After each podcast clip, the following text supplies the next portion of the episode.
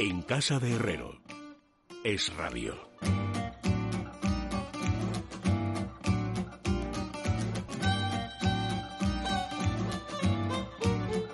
Bueno, faltan amigos 10 minutos para que sean las 10. Vamos a saludar a los sabios, vamos a ver si siguen llevando el confinamiento razonablemente bien. Don Fernando Rodríguez La Fuente, bienvenido, buenas noches. Buenas noches, don Luis. ¿Has hecho un brazo de mar? Eh, bueno, salgo por la mañana a correr un rato, pero el otro día salí el sábado y me volví a meter porque llevo muchísimos años corriendo y, había, y veía gente que no había visto en mi vida, pero en fin.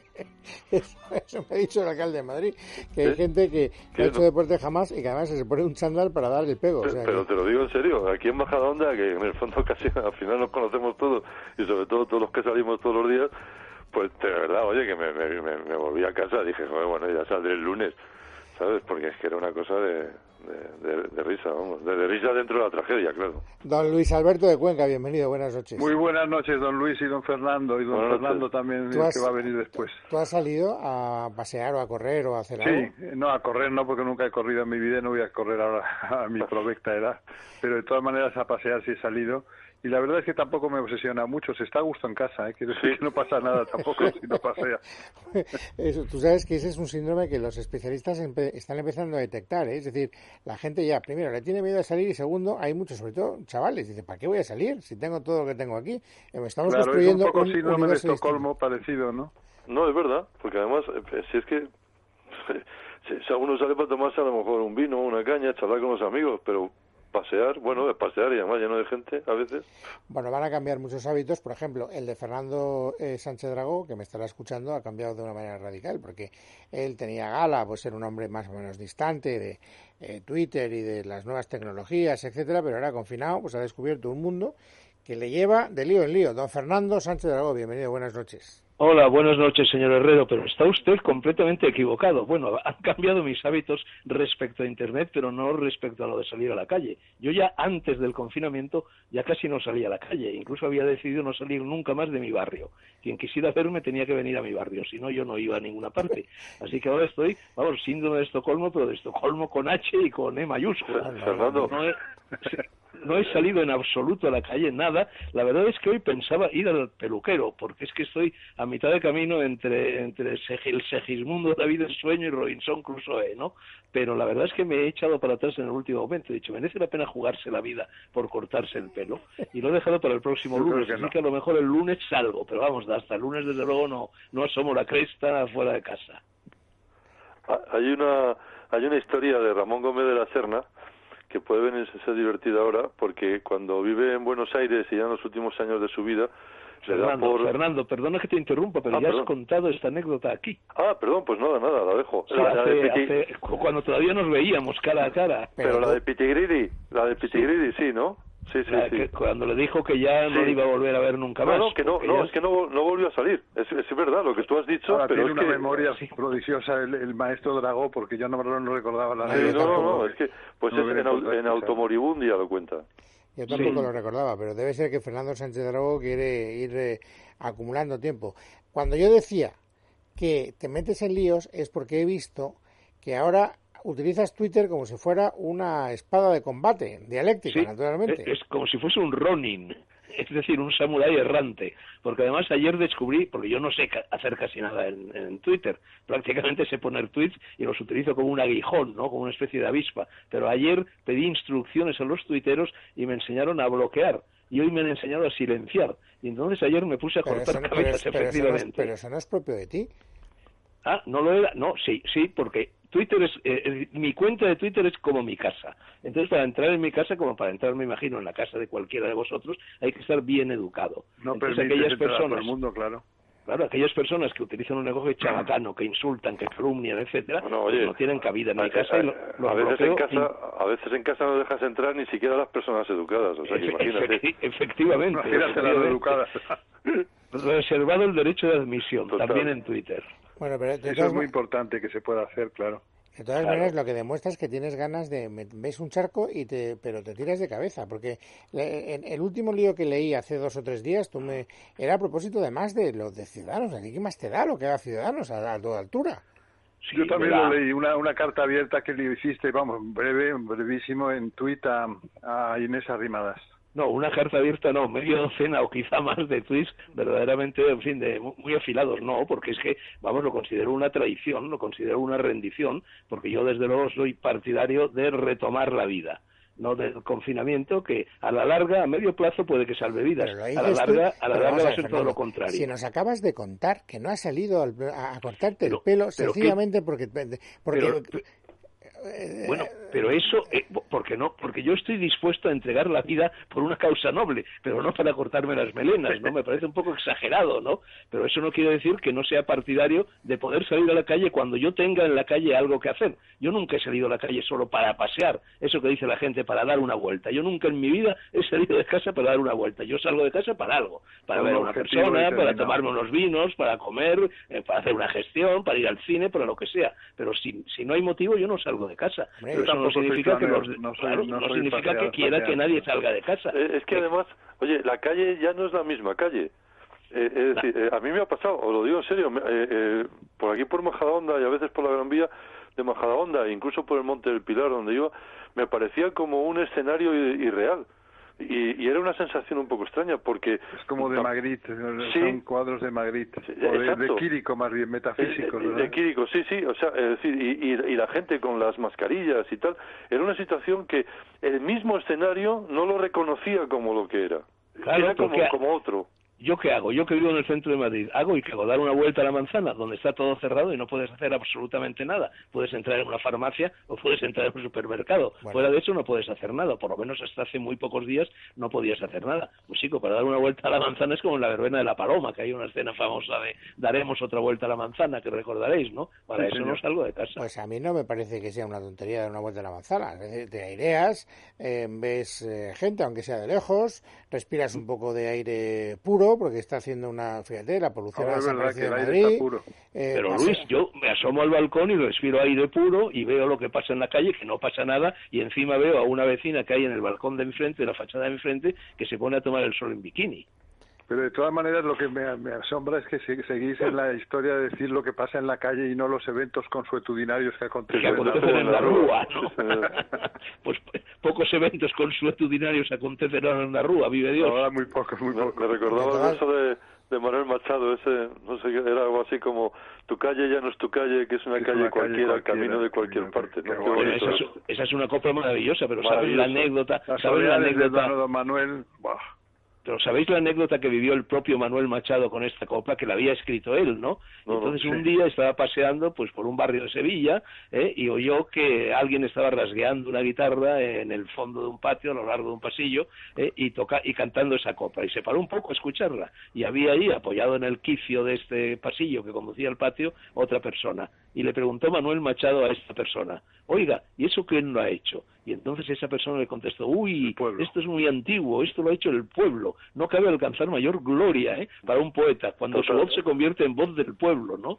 Total. lo que demuestra que el pueblo nunca ha hecho prácticamente nada creativamente hablando, que por ejemplo detrás de cada romance de esos que dicen que también son colectivos hay una persona que ignoramos quién es, pero que existió sin la menor duda, ¿no? Siempre, siempre ha habido un arranque.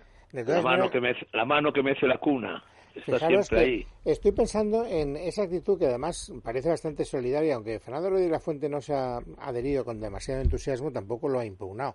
Yo creo a la, de, preferir la reclusión al paseo. Ah, no, eh, sí, no, no, no voy a decir que, porque a mí me gusta mucho la naturaleza. Estoy echando de menos Javier y tú que eres también mediterráneo las calas y poder pasear por allí, pero pero visto lo visto, no, sí coincido, o sea, para que voy a salir por Madrid. Pero vamos a ver, ningún escritor que tenga gala haber sido un buen escritor, eh, que quiera conocer las costumbres, las reacciones, la gente, ¿tú te imaginas a Galdós recluido? Eh, no. pero, a Baroja recluido. No, pero a otros, a otros escritores sí me los imagino recluidos. No, pero Luis, y además es que a mí me gusta el Madrid, como decía eh, tanto Fernando como Luis Alberto, eh, el Madrid de pasear, de meterte en una tasca y de ver a la gente y de sentir a la gente. A mí me maravilla eso. pero, es que, pero, pero es que tú sal a pasear, ya verás, es que la gente no parece la misma gente.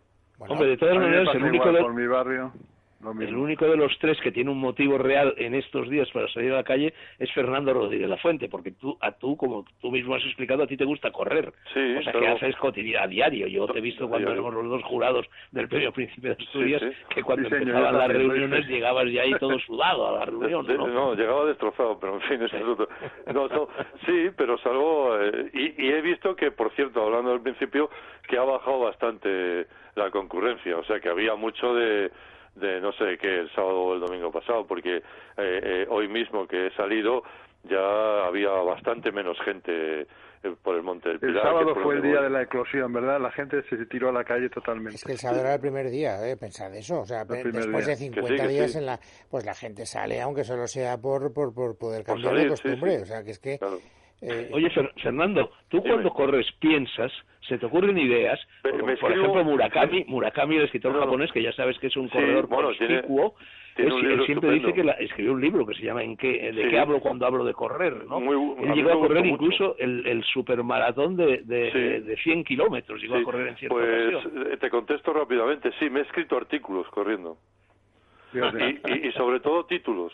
Y, y, e incluso como en las novelas policíacas, de una, una duda que tenías o de alguien que a lo mejor te la ha jugado o no te la ha jugado o al revés, y vas corriendo y dices, ahí va, no había caído en este detalle. O sea que sí, hacía una cosa antes que no, que, no hago que es escuchar música, no es bueno, para mí por lo menos. Me gusta oír eh, eh, la naturaleza, no, no me gusta ir oyendo música ni nada, o sea, simplemente... Oye, ¿te pones mascarilla para correr? Sí, sí, claro, y guantes, ¿no? Salgo... Pero eh, entonces me imagino, porque me lo ha dicho mi hijo que también es corredor y que le gusta ponerse la mascarilla por, por, más que nada por civismo, claro. y la verdad es que se corre peor, ¿eh? Sí, pero sabes que yo, yo tenía mascarillas porque en invierno, cuando salgo y como salía muy pronto, hace un frío de narices, sobre todo por aquí, por Majadonda y tal. Y entonces mm. me ponía la mascarilla por la, para la garganta. Entonces, ah, o sea que tú eras ya viejo usuario de, de mascarilla. Claro. Bueno, que conste que yo también corro, ¿eh? Todos los días, aquí en casa, con una cinta mecánica de esas que tengo. Así me corro despacito, ¿eh? Corro despacito. a cualquier cosa le llamas tu correr, ¿eso que Hombre, sí, oye, me hago, me estoy 35 minutos a una velocidad media de unos 5 kilómetros por hora. Pero ¿Andas deprisa o llegas a trotar? No, no, a veces troto un poquito, pero muy poquito. Pero, en fin, camino deprisa, camino a una velocidad de 35 minutos estarás dos o, dos o tres kilómetros, Fernando. Sí, me hago dos kilómetros y medio, un poquito más, sí, sí, sí. Pero lo que sí hago es ponerme con un ordenador que tengo delante, me pongo una película o me pongo una ah, serie. Eh, eh, eso, que me preguntabas, cuando me ha tocado quedarme en casa, eh, en la bicicleta, me he estado leyendo novelas. Me he leído dos o tres, dos de Raymond Chandler. No se puede.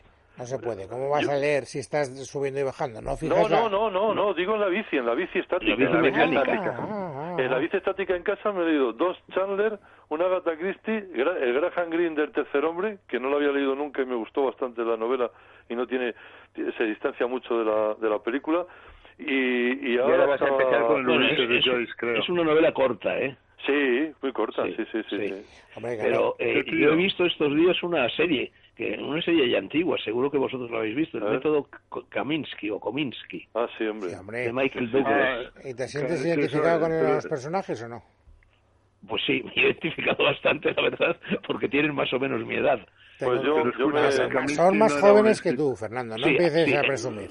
Es verdad, pero no, mucho más jóvenes. de novela negra, ¿eh? Stuart Kaminsky, ¿no habéis leído cosas de Stuart Kaminsky? No. Que era especialista en hacer misterios y cuestiones policíacas en Hollywood, ¿no os acordáis? No, no, no este... En etiqueta negra de Júcar tiene varias novelas, Stuart Kaminsky. Ah, pues mira. Este Kaminsky de la serie es un ex actor que tiene una, en fin, un, un, taller de, para enseñar a interpretar a la gente, actores. Y sobre todo tiene un amigo que vale lo que pesa, ¿eh? Sí, sí, el amigo es buenísimo y los diálogos son verdaderamente son buenos, son fantásticos. Oye, ahora trabajaba muy bien en Netflix de una serie que se llama Hollywood que es una miniserie de siete episodios. Esa la acabo de bien Carmen, Carmen Arreaza, por ejemplo, y mi hija Inés. Bueno, pues y, y, creo que hoy estrenaban en Filmin un documental sobre Hedy Lamar. Sí. ¡Wow! ¡Qué maravilla! Que es bastante... ¿Todavía podemos eh, verlo? Eh, no sé si es uno que yo he visto, a lo mejor... No, no lo estrenaban hoy, lo estrenaban hoy. Ah, ¿eh? entonces, hubo, hubo, la que, la que inventó el wifi, como sabéis, ¿no? Hay una, hay una, hay un documental espléndido también que, que vi. Yo me he tragado entera la serie Fortunata y Jacinta y me ha vuelto a gustar. La de televisión española, la de Ana Belén. 40 años después, 40 años después, ¿eh? la, serie, la serie se sostiene, está Maribel Martín, bueno, está, claro, tiene ese chollo de ver a Fernando Fernán Gómez, a Paco Raval, bueno, tiene, tiene un, es bonito, yo también he visto algún episodio y, me, ha gustado, mucho. Y la música de Antón García Abril y, el ambiente el ambiente de Madrid, tal y cual. o sea, pues mira, y yo yo me he enterado hoy, seguro que vosotros lo habéis visto todo, todos, porque creo que es de hace tres o cuatro años, que precisamente en Firmin, me voy a hacer rápidamente socio de Firmin, está, hay una serie de cuatro episodios, creo, los Darrell, sobre eh, Gerald Darrell y Lawrence Darrell, es decir, el, y el autor de Mi familia y otros animales. Pues no lo he visto, fíjate. Yo tampoco. Que creo que es buenísima. Bueno, pues interesa porque fíjate Lawrence Darrell. Bueno, pues fue el descubridor de Cavafis, por ejemplo. Yo estuve, yo estuve, estuve en Corfú, en la casa que tuvieron. Y, ah, estuviste en la. Seguro que estuviste con nuestro común amigo Alfonso. Alfonso, con Alfonso Lucini, sí, exactamente. Y bueno, allí lo vimos. Yo, en cambio, estuve en la casa, bueno, fuera, porque está completamente abandonada. Es que aquello es, como, no sé, como el jardín de los cerezos, vaya, de Lawrence Darrell en Alejandría. Hombre, claro que es donde coincidió con Cavafis, por cierto. Y, no, y está, en la casa de Cavafis, que es así, está abierta al público, vamos. Tampoco está mal. Casa una casa museo, sí. Bueno, os veo Yo ahora estoy aprovechando el confinamiento, chicos, para traducir a Cavafis, por cierto. Ah, pues oye, estupendo. estoy traduciendo a Cavafis de una manera muy libérrima, muy versionable, y estoy encantado.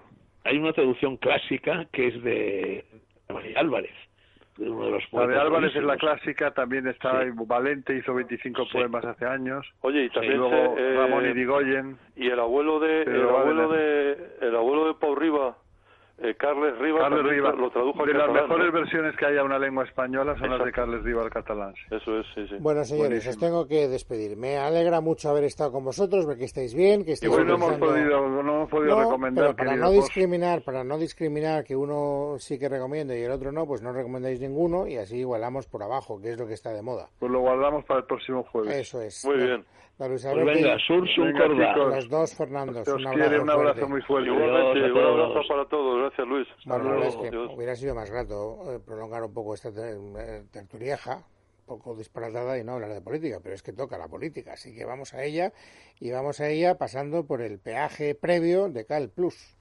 Sí, Luis, porque es muy importante que mantengamos la calma en estos momentos. Si estamos un poco nerviosos, estresados y nos afecta al sueño la situación actual, porque Calplus es un producto totalmente natural que contribuye a que nuestro sistema nervioso funcione correctamente, también que tengamos una función psicológica normal, disminuye el cansancio, la fatiga y mejora nuestro estado de ánimo. Lo podemos encontrar en parafarmaciamundonatural.es o en el teléfono 91 446 0000. Mundo Natural